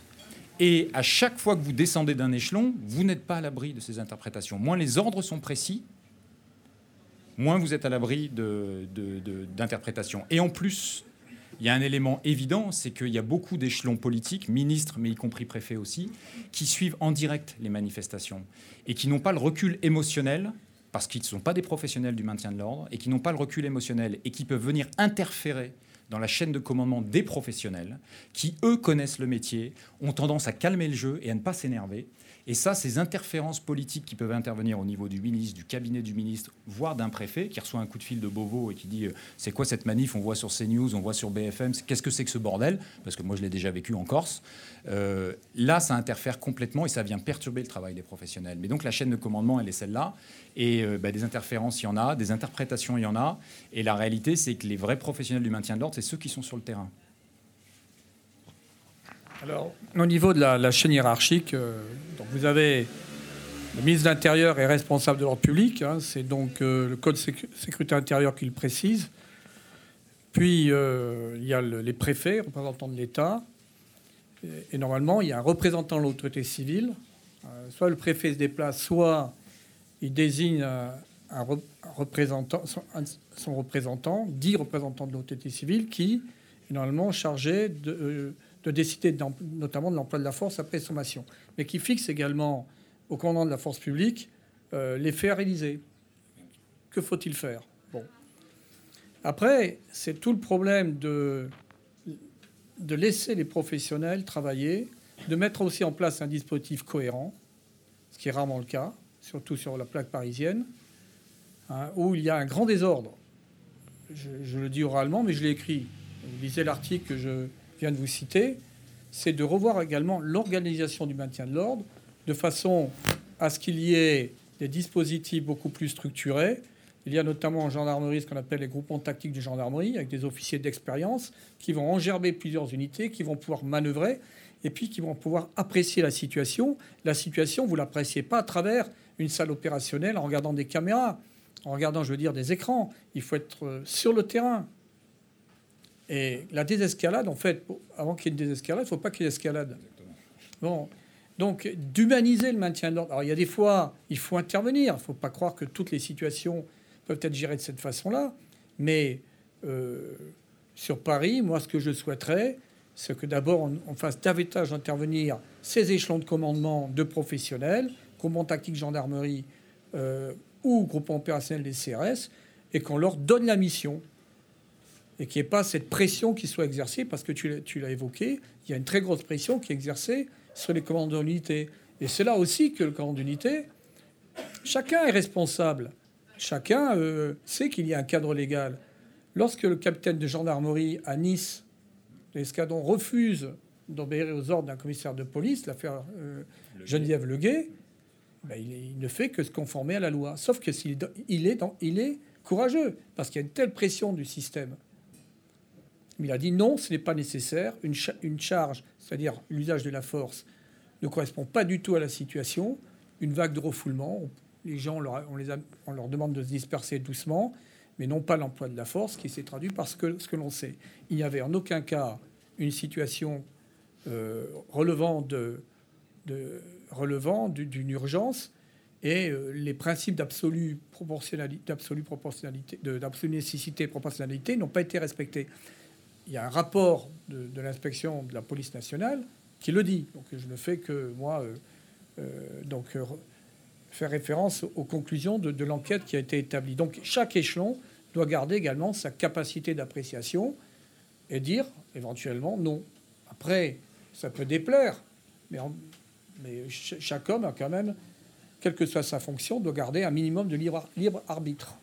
Celle-ci est dédiée euh, au général Cavalier. Enfin, destinée, pardon. Donc l'an dernier, vous déclariez dans le journal La Croix qu'il existait une culture violente, typiquement française, des mouvements sociaux. Je me permets de vous citer. Il y a sur notre territoire une culture de la violence qui imprègne les modes de contestation et notamment les manifestations. Euh, cette tradition du rapport de force tire peut-être son origine de la Révolution française. Certains de vos homologues ne partagent pas ce point de vue. C'est le cas par exemple de Frédéric Maillard, conseiller en gouvernance des polices suisses. Il pointe lui aussi une spécificité française de la violence dans les conflits sociaux, mais contrairement à vous, pour lui, elle provient moins des manifestants que de la police française. Pour Maillard, c'est donc la police qui aurait une tradition du maintien de l'ordre allant à la confrontation. Euh, Maillard compare ce qu'il perçoit comme un maintien de l'ordre à la française avec ce qu'ils voit en Suisse. Je le cite dans un entretien de France TV Info. Dans les contrôles du quotidien, même si la personne s'enfuit, on s'en fout, on l'arrêtera demain. Si la guerre est une affaire de rapidité, la paix se construit dans la durée. Que pensez-vous de cette comparaison? Alors, je, connais ce sociologue euh, qui est sympathique. Ça commence. Non, non, mais qui est très sympathique. Euh, mais je suis habitué, si vous voulez, également. Mais c'est intéressant, il, est tout à fait dans son rôle. Euh, c'est très facile, sachant qu'il est également assez critique s'agissant des, forces de sécurité suisses. non, il faut. Il y a une sociologie particulière à la France. la Suisse n'a strictement rien à voir elle fonctionne différemment. Euh, d'abord, il y a très peu de manifestations en Suisse, peut-être parce qu'il y a ces votations, il y a, ce recours euh, à cette démocratie directe, constante. Euh, donc les choses sont totalement différentes.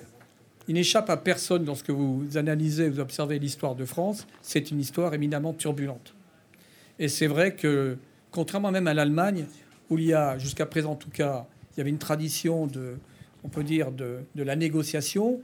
Euh, les acteurs se réunissent même avant tout, tout, mouvement, de toute façon, favoriser donc euh, une réunion autour d'une table pour vraiment échanger et trouver une solution négociée.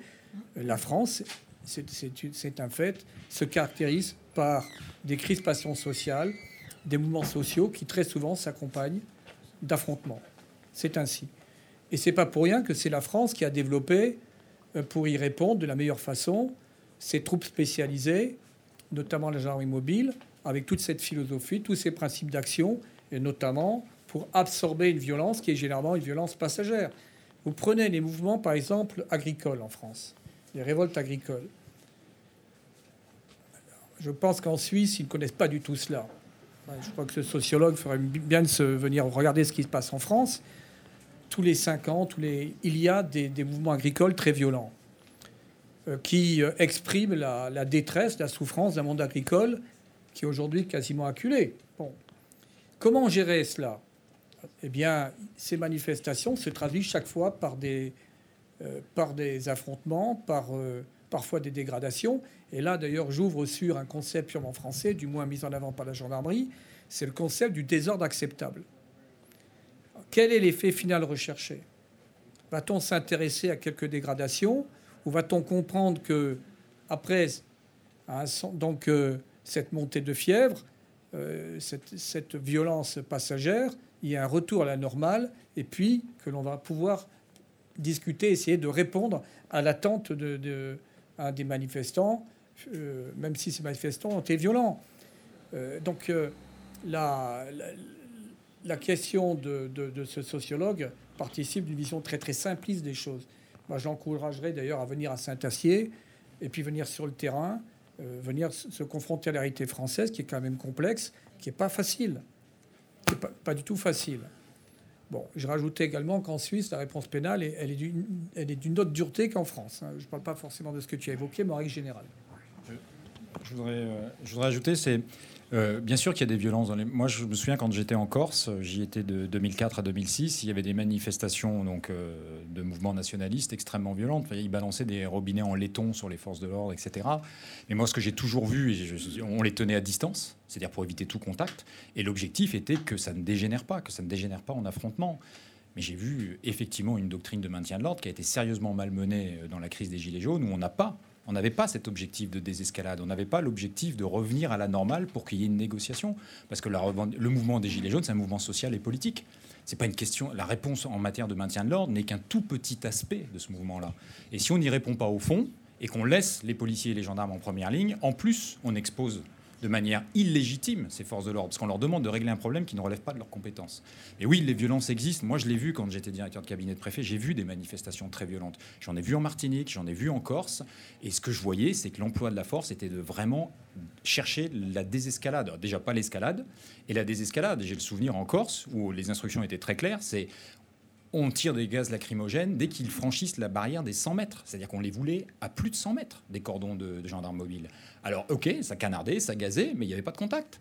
Il n'y avait pas de contact. Et une fois que le. Parce qu'il y a aussi une espèce de, de codification de la manifestation. Exactement. C'est qu'il y a aussi cet aspect un peu défouloir. Et si on l'encadre, ça retombe naturellement. Donc c'est tout ce. C'est pour ça que je dis que c'est un art, le maintien de l'ordre, et qu'il faut écouter les gens qui sont sur le terrain. Parce que c'est vraiment du réglage fin. C'est des gens qui connaissent et il y, a des, méthodes, il y a une professionnalisation et on sait, en écoutant les professionnels, on sait justement mesurer ça et permettre effectivement ce que tu le disais, quels sont les dommages acceptables, les dégradations acceptables.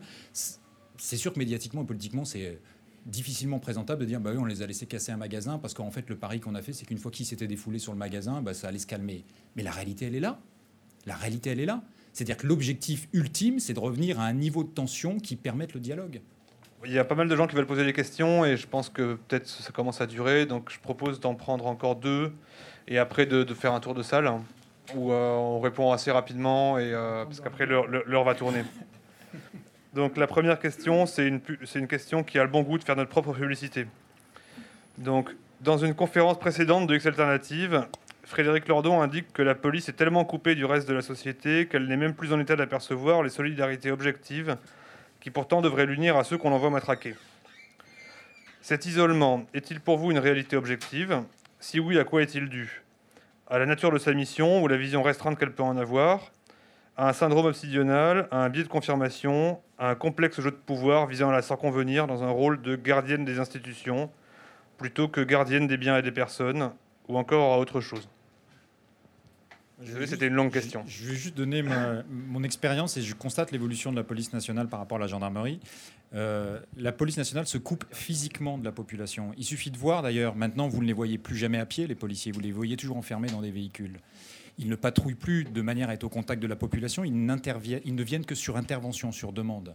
Alors que la culture de la gendarmerie est tout autre. La culture de la gendarmerie départementale, c'est d'être au contact en permanence de la population.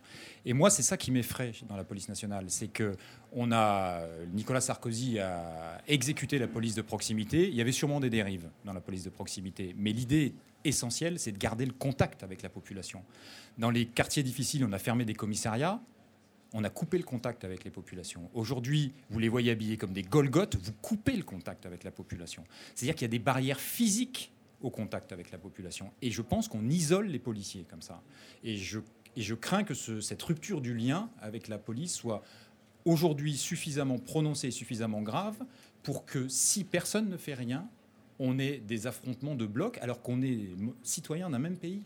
Mais parce que les gens, et moi je pourtant j'aime la police et j'aime la gendarmerie nationale. Je le dis régulièrement parce qu'on me dit ça y est, t'as basculé du côté obscur de la force. Non, mais je reconnais qu'il y a des fois en manifestation, quand je vois les comportements de certains policiers, et même dans la rue, quand je suis pas en manifestation, quand je vois comment désormais ils patrouillent au milieu de la population sans être au contact de la population, en fait, je me dis zut, on n'est plus ensemble. moi, je pense que tout le dispositif sécuritaire en France devrait être remis à plat. Ne serait-ce qu'on regarde sa véritable productivité sociale de sécurité. Euh, moi, je me, fie notamment au rapport de la Cour des comptes je pense que, et la gendarmerie malheureusement suit ce chemin, les policiers ne travaillent pas assez. Parce que pour être présent, il faut travailler. Il faut être présent, mais il faut, euh, être plus disponible. Donc les avantages euh, acquis depuis des années, alors ça va étonner certains, ça ne fait pas plaisir quand je, parle de cela, mais la fonction publique, elle doit fonctionner au service du public. Et pour ça, il faut du temps, il faut de la disponibilité. Pour ce qui est de la gendarmerie, elle a encore l'avantage de de privilégier à ce maillage. Euh, les, gens, euh, les gendarmes travaillent là où ils habitent, ils habitent là où ils travaillent. C'est un principe euh, qui est multiséculaire qu'il faudra préserver. Et là aussi, qu'il il faudra être peut-être plus obligeant vis-à-vis de certains militaires qui veulent remettre en cause ce principe parce qu'il en va de leur confort, de leur liberté, de leur apénissement individuel. Vous voyez, là, j'en appelle, moi, au sens même de l'engagement, quand on euh, sert l'État et surtout quand on sert la population, parce que euh, on est au service d'une population. Mais j'appelle ça, moi, la productivité sociale de sécurité. C'est déjà de la présence. S'il n'y a pas de présence, tout le système s'effondre. Et pour ce qui est des gendarmes mobiles, il y a aussi une chose très intéressante, c'est qu'ils sont, quand ils vont pour maintien de l'ordre, on les déploie dans les unités territoriales. C'est-à-dire qu'ils vont faire du travail du quotidien au contact de la population, de façon à rester euh, pénétrés de, cette réalité sociale, de cette réalité globale, à ne pas être simplement des unités euh, euh, organisées simplement pour être déployées hein, lors des manifestations. C'est très important au niveau de leur état d'esprit, de leur mentalité, de leur perception de la réalité, également de ne pas être toujours engagés dans des opérations qui peuvent être des opérations de, vive force. Mais je reviens aujourd'hui sur, il faut poser le sens premier, pourquoi la fonction publique est-elle faite? Elle est faite pour servir, et servir, c'est être présent. Quand je dis à des gendarmes, ne comptez pas vos heures. Moi, j'ai une fille qui est gendarme, hein, qui est en brigade. Euh, ils ont un rôle énorme d'écoute, d'accueil dans une société quand même qui est très fragilisée, dans une société où la réponse pénale est plus effective. Quand elle prend des plaintes, elle sait très bien que ces plaintes n'aboutiront pas parce que le système pénal est complètement désorganisé. Mais au moins ait l'écoute, qu'il au moins que cette personne qui, a subi un préjudice, fut-il matériel, eh bien qu'elle reçoive un accueil. Mais ça, c'est de la présence et c'est du temps. Revenons à des choses simples. Je m'excuse par avance à l'internaute parce que je vais tronquer un peu sa question. Euh, donc c'est euh, l'internaute se demande euh, pourquoi pour le moment il est impossible de procéder pour les forces de l'ordre au même décompte que pour les gilets jaunes aux dégâts sur les personnes, puisque les policiers, les gendarmes et les syndicats de police ne communiquent pas sur les blessures. Ainsi, des chiffres pourraient servir d'indicateur, mais aussi des images. On voit depuis quelques années que les vidéos des manifestations sont une source importante dans le débat sur la violence ou la montée des groupes ultra-violents, ce qu'on appelle euh, les groupes ultra-violents dans les médias. Les images permettent de réaliser des choses au double sens, de les rendre plus réelles et d'en prendre conscience. Donc là, c'est un point de la question que je trouve intéressant. Euh, est-ce que vous considérez, euh, vous, le général euh, Bertrand Cavalier, les documents vidéo dans votre travail Et aussi, qu'est-ce que vous pensez, d'un point de vue personnel ou professionnel, des réalisations de Laurent Bigot? Je crois que Laurent Bigot, c'est un citoyen qui, a un rôle d'alerte, hein, d'alerte sur une réalité. on a, il a dit auparavant qu'on n'est pas toujours d'accord, on, se retrouve quand même sur l'essentiel. moi, je trouve son engagement très courageux. Euh, bon, c'est quelqu'un qui témoigne d'une réalité, qui essaie de l'expliquer. Après, qui donne les explications. Moi, je ne partage pas forcément toutes ces explications. Quand on parle de violence systémique, moi, je crois que c'est l'homme qui doit, qui doit euh, s'imposer. L'homme dispose d'un libre arbitre. J'accuse pas le système. Moi, je, dis que l'homme est responsable. Hein, chaque homme devrait euh, agir en conscience Et en plus, il y a un cadre légal qui est très explicite. Hein. Donc voilà, donc moi d'une certaine manière, on pourrait dire que, au-delà de l'expertise, qu'au départ, on a fait appel à moi sur des plateaux de télévision en tant qu'expert. Mais l'expert que je suis, c'est aussi un citoyen qui exprime un avis, une analyse sur ce qui se passe et j'ai le droit de, formuler un avis critique sur une, réalité.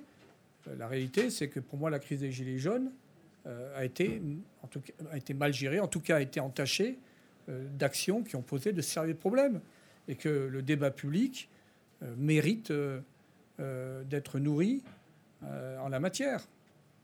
De façon notamment également à ne, pas justifier une radicalisation, de ne pas donner ce que j'appelle ce carburant idéologique à des extrémistes, parce que dès lors qu'il y a là une, situation qui peut être exploitée, donc il faut absolument que ce débat ait lieu, de façon également à désamorcer euh, d'éventuels esprits de revanche, désamorcer une conflictualité qui est toujours permanente.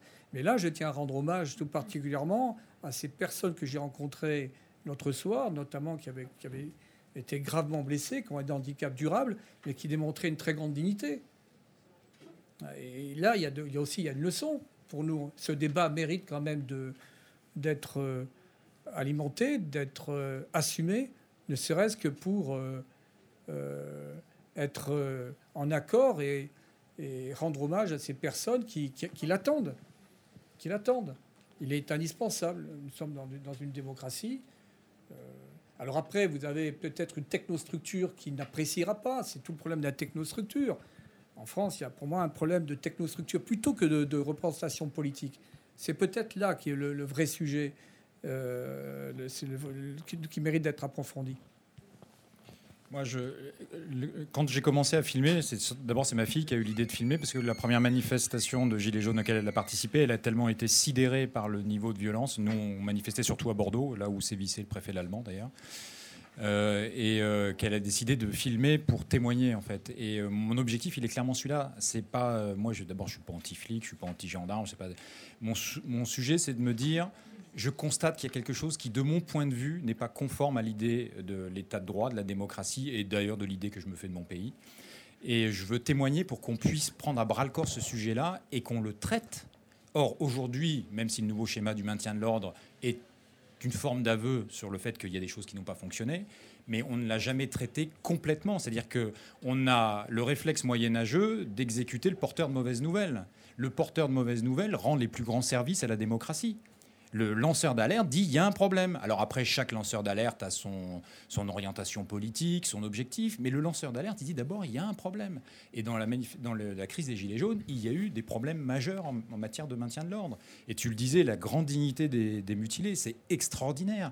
Mais parce que l'enjeu de tout ce qu'on discute aujourd'hui, c'est qu'en bout de chaîne, il y a des humains. Les mutilés en bout de chaîne, c'est des humains. Les fonctionnaires de police et les gendarmes en bout de chaîne, c'est des humains. C'est-à-dire que quand ils sortent d'un service de maintien de l'ordre extrêmement difficile, qu'est-ce qui se passe? Ils rentrent chez eux. Ça reste des humains comme vous et moi. Ils ont une famille, ils ont des enfants, ils ont leurs problèmes. Et si on ne prend pas cette dimension humaine en considération dans toutes nos réflexions, on perd de vue l'essentiel. Et dans la crise des Gilets jaunes, on a perdu de vue l'essentiel.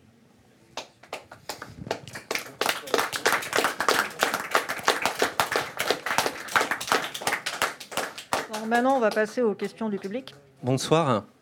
Euh, j'avais une question. Vous avez une phrase, euh, Bertrand Cavalier, intéressante tout à l'heure, euh, que vous avez présentée comme une citation, mais vous nous avez laissé entendre que vous adhériez à cette phrase. Le capitalisme nous emmène droit dans le mur. quand tous les deux, Laurent Bigot et Bertrand Cavalier, vous parlez de maintien de l'ordre, on entend aussi, évidemment, euh, euh, que cette notion d'ordre, elle n'est pas uniquement euh, la tranquillité publique, elle n'est pas uniquement la bonne santé des vitrines des magasins. On comprend que l'ordre, c'est aussi l'ordre capitaliste, dont vous dites qu'il nous emmène droit dans le mur. Et on peut avoir le sentiment que le maintien de l'ordre est là pour protéger un ordre économique existant. Et dans l'histoire, euh, euh, la force publique n'a pas toujours été au service des institutions, de la démocratie. On sait que la France, par exemple, a connu des coups d'État. Euh, 1851, je vous renvoie au livre de Victor Hugo, Histoire d'un crime. C'est un coup d'État. Vous parliez de l'Assemblée nationale envahie. Il se trouve qu'elle est envahie.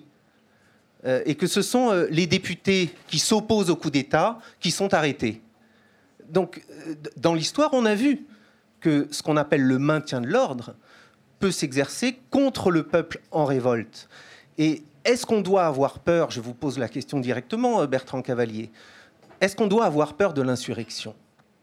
C'est-à-dire, euh, euh, on sait très bien que dans la Déclaration des droits de l'homme issue de 1789, il est écrit que le droit à l'insurrection est un droit citoyen. 93. Et, et je vous pose la question pourquoi? Parce qu'aujourd'hui, c'est Macron président. Si dans deux ans, c'est Marine Le Pen qui est présidente, la gendarmerie, la police seront au service du pouvoir légitimement élu. Que fait-on dans ce cas-là?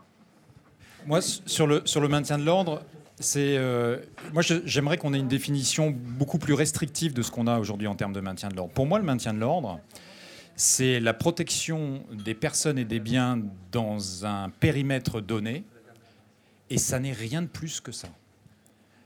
Et parce qu'on n'est pas clair sur ce que c'est que le maintien de l'ordre public, parce que pour moi, ça n'est pas plus que ça. Et moi, j'ai même un débat quand je vois qu'on parle des institutions. Non, les institutions sont des personnes et des biens et qu'elles ont droit à la protection à ce titre-là. Pas plus parce que ce sont des institutions. Parce que la protection des institutions, c'est la légitimité populaire. Donc moi j'aimerais qu'on ait une définition, qu'on soit beaucoup plus disruptif sur la définition du maintien de l'ordre. C'est sur un périmètre donné de manifestation, c'est la protection des personnes et des biens, étant entendu qu'on donne la priorité aux personnes, y compris la, la protection des manifestants, y compris ça. Si on avait cette définition, peut-être que certains qualifieront de simpliste, mais ça serait beaucoup plus clair et on n'aurait pas la confusion des ordres que vous évoquez. Et les gilets jaunes vivent cette confusion des ordres, très clairement très clairement. Et quand bien même ça ne serait pas l'intention, le simple fait qu'ils le perçoivent devrait être un signal d'alerte pour le pouvoir politique. Ça, c'est la réalité. Quant à l'insurrection, moi, je vais vous dire, pour moi, le mouvement des Gilets jaunes a un ADN fondamentalement insurrectionnel. Et qu'il ne l'a pas assumé au début. Et qu'il y avait un momentum. C'est-à-dire que son ambition, c'est pas de réformer le système, c'est d'en changer. Et que je suis d'accord avec vous, il y a un moment, il y a un point de bascule que je ne sais pas à quel moment on le dit, y compris quand on vit dans une démocratie où l'insurrection, d'abord historiquement, on a changé de régime comme ça, et, puis on a quand même tous appris à l'école que la fête nationale, c'est le 14 juillet 1789, voilà. Donc c'est ça la culture, c'est ça qu'on nous apprend à l'école. Donc effectivement, moi je considère, mais alors ça n'engage que moi, que le droit à l'insurrection, ça existe, et qu'il y a un point de bascule. Le mouvement des Gilets jaunes avait cette logique insurrectionnelle, insurrectionnelle au sens, on ne veut pas réformer le système, on veut en changer. On veut en changer. Et c'est ça qui explique la disproportion de la réponse la classe politique, en tout cas le pouvoir, a eu très peur, parce qu'ils ont eu peur que cette ambition se réalise. Et changer le système, ça veut dire que vous ne restez pas en place, que personne ne reste en place, et qu'on repense quelque chose d'autre. Et c'est toute la difficulté du mouvement des Gilets jaunes. Je rappelle que le premier samedi, ils étaient à 150 mètres de l'Élysée, ils étaient devant le Bristol. Parce que le symbole pour eux, c'est l'Élysée. Et c'est pas juste d'aller rencontrer euh, Emmanuel Macron et lui dire ben, on aimerait bien que vous changiez votre politique. Non, c'est de changer le système. Bon, la question est extrêmement délicate, mais elle a, une réponse claire. Donc, moi, je défends une conception de la société qui est démocratique, qui est fondée sur le vote, le suffrage. Si euh, on commence à étudier tous les théoriciens de l'insurrection, puisque en fait c'est surtout le 19e siècle qui voit euh, de nombreux penseurs théoriser sur, sur l'insurrection, moi je regarde euh, les résultats dans l'histoire. Je pense que les résultats ne euh, sont pas fameux. Je préfère qu'une société change par étapes, que des attentes soient prises en compte, qu'il peut y avoir des manifestations qui, exercent des pressions très importantes sur le pouvoir, mais qui n'aillent pas jusqu'à l'insurrection. L'insurrection est incontrôlable. D'ailleurs, si vous justifiez l'insurrection, vous justifiez l'insurrection de tout le monde. Chacun a droit à l'insurrection. Et derrière l'insurrection, ben, à la limite, des mouvances fascisantes peuvent dire que nous avons droit à l'insurrection. Donc euh, je crois qu'il faut quand même raison garder. Euh, dire on a un régime qui présente d'énormes avantages, mais il faut faire évoluer. Quand on parlait de, le système économique, en tant que citoyen, je pense que cette société, ce système économique hautement financiarisé, doit évoluer. Je pense que l'Union européenne doit évaluer, évoluer. Je pense que le pouvoir doit retrouver les leviers de la souveraineté, notamment en recouvrant euh, une capacité à peser sur les décisions économiques et financières. D'ailleurs, euh, c'est une réflexion de fond qui aujourd'hui émerge. On a laissé, euh, mais tout le monde est d'accord aujourd'hui, laisser développer au travers de la mondialisation un grand désordre. Ce n'est pas un ordre, c'est un grand désordre. Donc moi, je suis pour le retour de l'ordre, d'un ordre juste, qu'il y, y, ait du sens. Et, il est vrai que de, ce point de vue, la crise des Gilets jaunes a quand même marqué les, gouvernants, marqué les, les consciences de chacun. Il y a des choses à faire. Mais moi, je suis contre le recours à l'insurrection. Je ne suis pas du tout de ton avis. L'insurrection peut mener nulle part. Elle peut mener à l'injustice, elle peut mener au totalitarisme.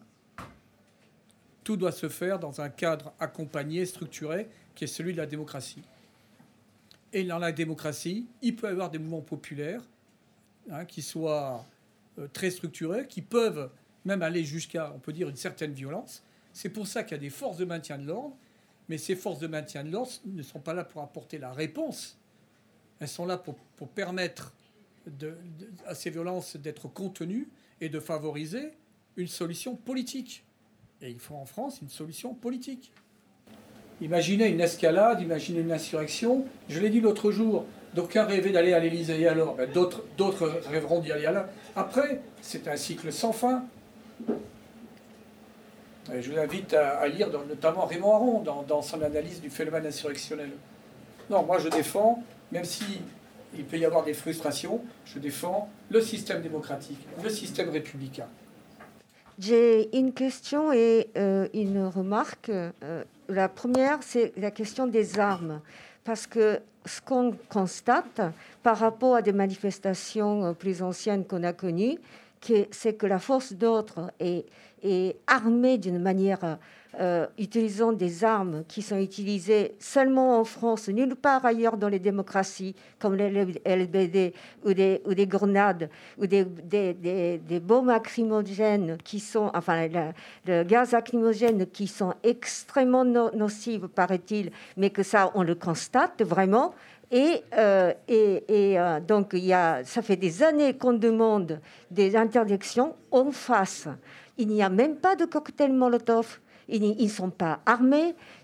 Alors vous dites que c'est des black blocs et tout ça, mais ils n'ont pas d'armes.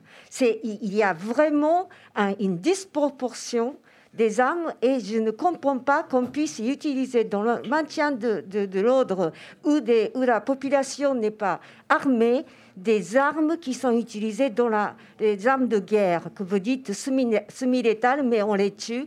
Et la France est le seul pays dans les démocraties occidentales où il y a autant de blessés, des éborgnés, des, des, gens qui perdent de la, la main, la main qu'on a perdue la dernière fois, alors et puis des morts. Alors des morts, on, le, on, on, les avait depuis quelques années, depuis surtout Sarkozy dans les quartiers.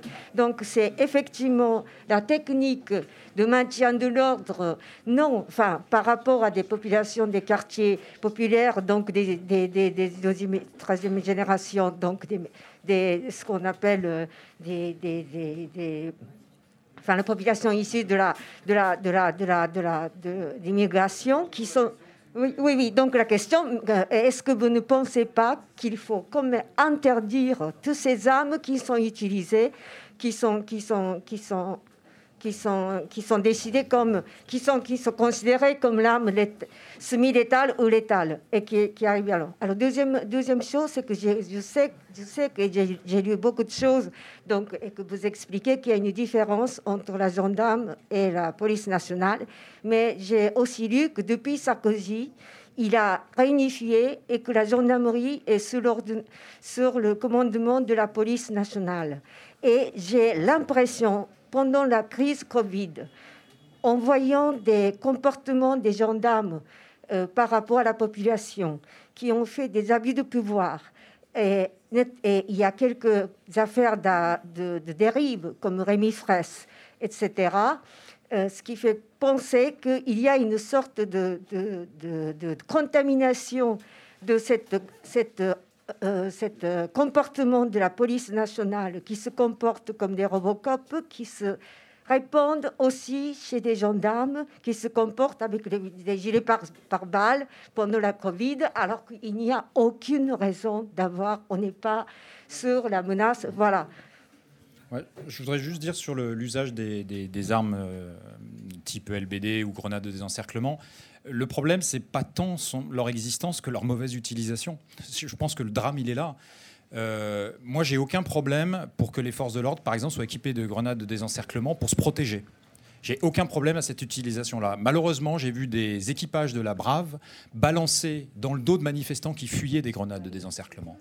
Et là, il y a un vrai problème, c'est sur la doctrine d'emploi. Elles servent à quoi ces armes? Et qui est des armes de cette nature-là qui, puissent provoquer des blessures graves Mais si elles sont utilisées pour protéger les fonctionnaires ou les gendarmes, j'ai pas de problème avec ça. Mais dans tout le cadre de la crise du mouvement des Gilets jaunes, ça a été utilisé à contre-emploi. Et cet emploi-là euh, vraiment délégitime la stratégie de maintien de l'ordre et derrière le pouvoir politique. Et je pense qu'on doit avoir une réflexion sur quand euh, c'était un syndicaliste de euh, policier qui disait, quand euh, je ne sais plus, le premier qui a eu la main arrachée de la côté de l'Assemblée nationale, il a dit c'est bien fait pour lui, il fallait pas la ramasser. Enfin, tout le monde n'a pas la culture pour faire le distinguo entre une grenade de désencerclement et, et, une grenade lacrymogène. Et moi, je pose plutôt la question pourquoi on balance ça dans la foule? Parce que là, pour le coup, c'était pas justifié. Et c'est ça, c'est surtout la mauvaise utilisation. Qu'on réfléchisse à la protection des forces de l'ordre quand ils et il y a parfois où elles ont besoin de se dégager avec des, armes de cette nature, mais qu'on utilise ce type d'armes pour tenir le terrain, je pense qu'il faut vraiment se poser la question. Et mon expérience, c'est que 9 fois sur 10, le gaz lacrymogène suffit. Alors, je suis d'accord avec vous, on peut poser la question, est-ce que c'est dangereux, etc. Mais quand vous tenez à distance, je préfère qu'on utilise du gaz lacrymogène sur les manifestants que qu'on commence à leur tirer dessus au LBD ou leur balancer des grenades de désencerclement. Bon, moi, je vais, je vais conforter ce que dit Laurent les outils sont indispensables, ils sont nécessaires parce que la violence existe. La violence, excusez-moi, je continue, la violence individuelle existe. Quand vous avez deux gendarmes qui sont tués à Colobrières, quand ils interviennent, parce qu'ils n'ont pas réagi, deux gendarmes féminins qui sont massacrés par un individu, hein, alors qu'ils intervenaient dans le cadre de violences familiales, bon, ces deux gendarmes féminins à Colobrières ont été tués et massacrés. La violence existe, madame. L'homme n'est pas toujours bon. Donc il y a déjà des individus qui sont totalement désinhibés et qui peuvent être auteurs de violences. C'est la réalité humaine. Deuxièmement, il peut y avoir des agissements collectifs extrêmement violents. Bon, après, je vous prie. Mais madame, laissez-moi terminer. Notre-Dame-des-Landes. Notre-Dame-des-Landes, alors on pourra s'interroger sur l'absurdité d'une opération, puisqu'elle a abouti, euh, alors que sur l'aéroport, le fameux aéroport, on ne le fait pas in fine. En attendant, les dix zadistes, une partie d'entre eux, étaient, d'une, très, très, étaient extrêmement violents, étaient très équipés avec des armes par destination, des arbalètes géantes, des cocktails Molotov, etc., etc. Bon, avec des gendarmes qui ont failli être lynchés.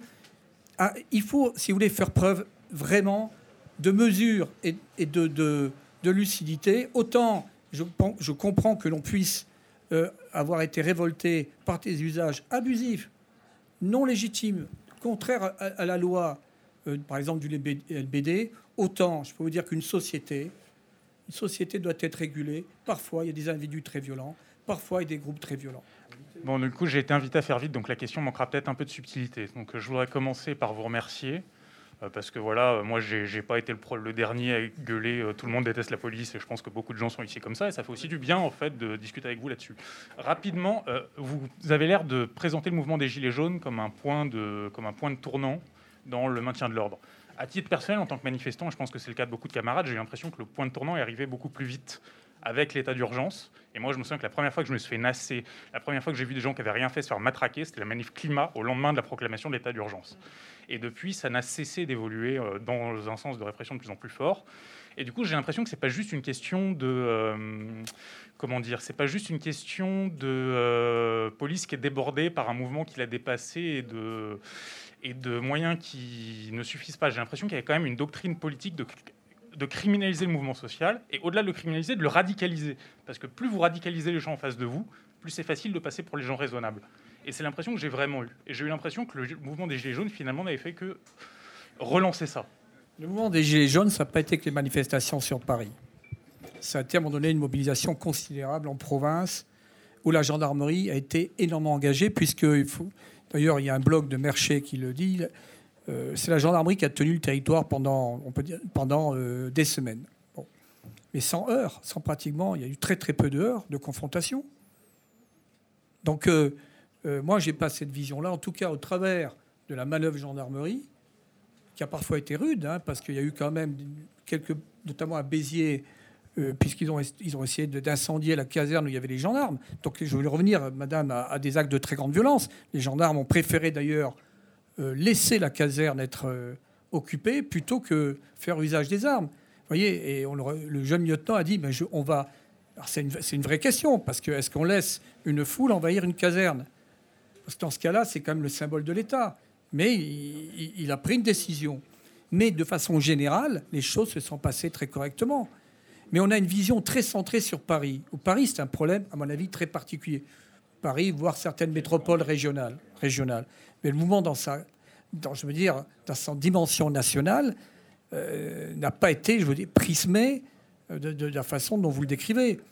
Maintenant, euh, je ne pense pas, c'est un avis personnel, parce que ça demanderait véritablement une, stratégie très aboutie et un système vraiment qui soit pleinement, donc, je veux dire, pleinement conçu pour ça, qu'on puisse obtenir ce résultat politique. Je pense plutôt que euh, il y a une partie des forces qui n'ont pas été régulées. Et j'ai dit sur, les, sur, donc, euh, sur certains plateaux de télévision dans CNews, j'ai dit, mais le politique doit... C'est pas le, dispositif policier qui doit euh, donc imposer sa marque, c'est le politique qui doit gouverner hein, et réguler le, dispositif policier. J'ai eu l'impression qu'il y a eu une forme de laisser-aller, euh, non pas forcément une volonté euh, d'instrumentaliser les choses, mais pour moi, un amateurisme qui a été pour partie dramatique. Moi, je, discutais bah, tout à l'heure avec un policier, un syndicaliste policier, qui me disait il y a eu un tour. Lui, il considère qu'il y a un tournant dans le, le laisser-aller dans la police nationale. C'est-à-dire qu'il n'y a pas une stratégie visant à a érigé la violence comme mode de régulation. Mais et il a, lui, il dit, ça, a été très clairement le cas dans les manifs euh, contre la loi travail, où il dit euh, il y a trop de collègues qui étaient en roue libre et le système n'a pas régulé, c'est-à-dire le système police, puis ensuite le niveau politique. Et il dit cette habitude a perduré et elle a atteint son paroxysme au niveau des Gilets jaunes. Et on le voit bien, euh, c'est le drame de la police nationale, c'est une, nouvelle fois qu'il y ait des gens qui pètent des câbles, qu'il y ait des gens qui dysfonctionnent. C'est humain mais il n'y a pas de régulation au sein de l'institution. Et moi, j'ai vu combien de fois, je le dis, des policiers en roue libre totale en manifestation. Et à aucun moment, dans le dispositif, quelqu'un qui les rappelle à l'ordre. Quand je me fais tabasser à Bordeaux, en fait, la BAC me charge dessus. Et ils me disent arrête de filmer, arrête de filmer. Ils me balancent un grand coup de matraque sur le bras, mon téléphone tombe. Le type se saisit de moi, me colle deux droites dans le visage et, part avec mon téléphone. Il y a un commissaire qui est à 10 mètres commissaire que j'avais déjà vu plusieurs fois dans des manifestations. J'étais allé me présenter, je suis ancien sous-préfet, etc., etc. Je vais voir le commissaire. Et là, là j'étais vraiment énervé. Et j'ai dit, vous allez me retrouver immédiatement mon téléphone. J'ai dit, c'est votre fonctionnaire, là, c'est le, le j'ai dit, le baqueux qui est là, là, celui-là. Je veux mon téléphone immédiatement. Il a tourné les talons, il est parti. Vous savez qui a réglé mon problème? Un gendarme mobile. Il y a un lieutenant qui est venu me voir, qui m'a dit, calmez-vous, calmez-vous. Il est allé dans le dispositif des baqueux et il a dit, venez. Et le policier m'a rendu mon téléphone. Alors en plus avec une menace de mort, parce qu'il m'a dit on a tout aspiré dans ton téléphone et s'il y a quoi que ce soit, t'es mort. C'est ce qu'il m'a dit. Mais, mais le drame, il est là, c'est qu'il n'y a pas eu de régulation. C'est le niveau tactique. Moi, je pense que le niveau tactique qui est fondamental. Tout à l'heure, on, disait ça vient du, du, haut vers le bas. Mais le bas, aujourd'hui, un dérèglement au niveau horizontal a des conséquences politiques. Et, et il y a eu une dérégulation qui s'explique aussi en amont parce qu'il n'y a plus d'encadrement, il n'y a plus assez d'entraînement, il y a une déprofessionnalisation du maintien de l'ordre, et, le système s'emballe. Et là, moi, ma grande question, c'est quand je constate ça et que je le dis ouvertement, j'attends une reprise en main par le politique, mais qui semble complètement dépassée, également avec certains syndicats de police qui font écran, qui font pression. La situation me semble incompréhensible. Il suffisait que très rapidement, une verticalité s'exprime, s'exprime et que le politique dise ça suffit. on, on, voit dans. En fait, je pense que c'est pour ça je ne crois pas qu'il y ait une stratégie euh, élaborée pour ériger la violence comme un mode de régulation au sein de la police nationale, mais il y a, il y a un vrai laisser-aller. Et dans ces interstices-là, se sont glissés les éléments violents. Ça, c'est très clair. Et ce qui est assez effarant, c'est de lire les tweets des syndicats de police. C'est hallucinant ce que, ce que certains syndicats de police, y compris de commissaires, peuvent écrire sur leur compte Twitter. Et le pire, c'est que la préfecture de police s'est fendue d'un communiqué pour s'étonner de la suspension du compte Twitter d'un syndicat de police. Et alors là, c'est la confusion générale. En nom de quoi la préfecture de police s'émeut de ce qui peut arriver à un syndicat de policiers? Et cette confusion-là, se laisser aller, fait qu'aujourd'hui, ce que je disais, la mauvaise police est en train de chasser la bonne police. Très clairement, très clairement. Et ces éléments-là sont ces éléments incontrôlés et, violents, parce que moi, je, mon expérience personnelle, c'est que j'ai vu des policiers extrêmement violents qui se complaisent dans la violence. Ce sont eux qui désormais font de plus en plus la loi, très clairement. Et les autres se taisent. Un quart. J'espère quand même que tout, tout cela va se régler. Restons pas trop pessimistes. Non, non, bien sûr. Merci. L'espoir est de mise. Merci beaucoup à vous deux. On espère que ça va se régler aussi. Et merci à tout le monde d'être venu.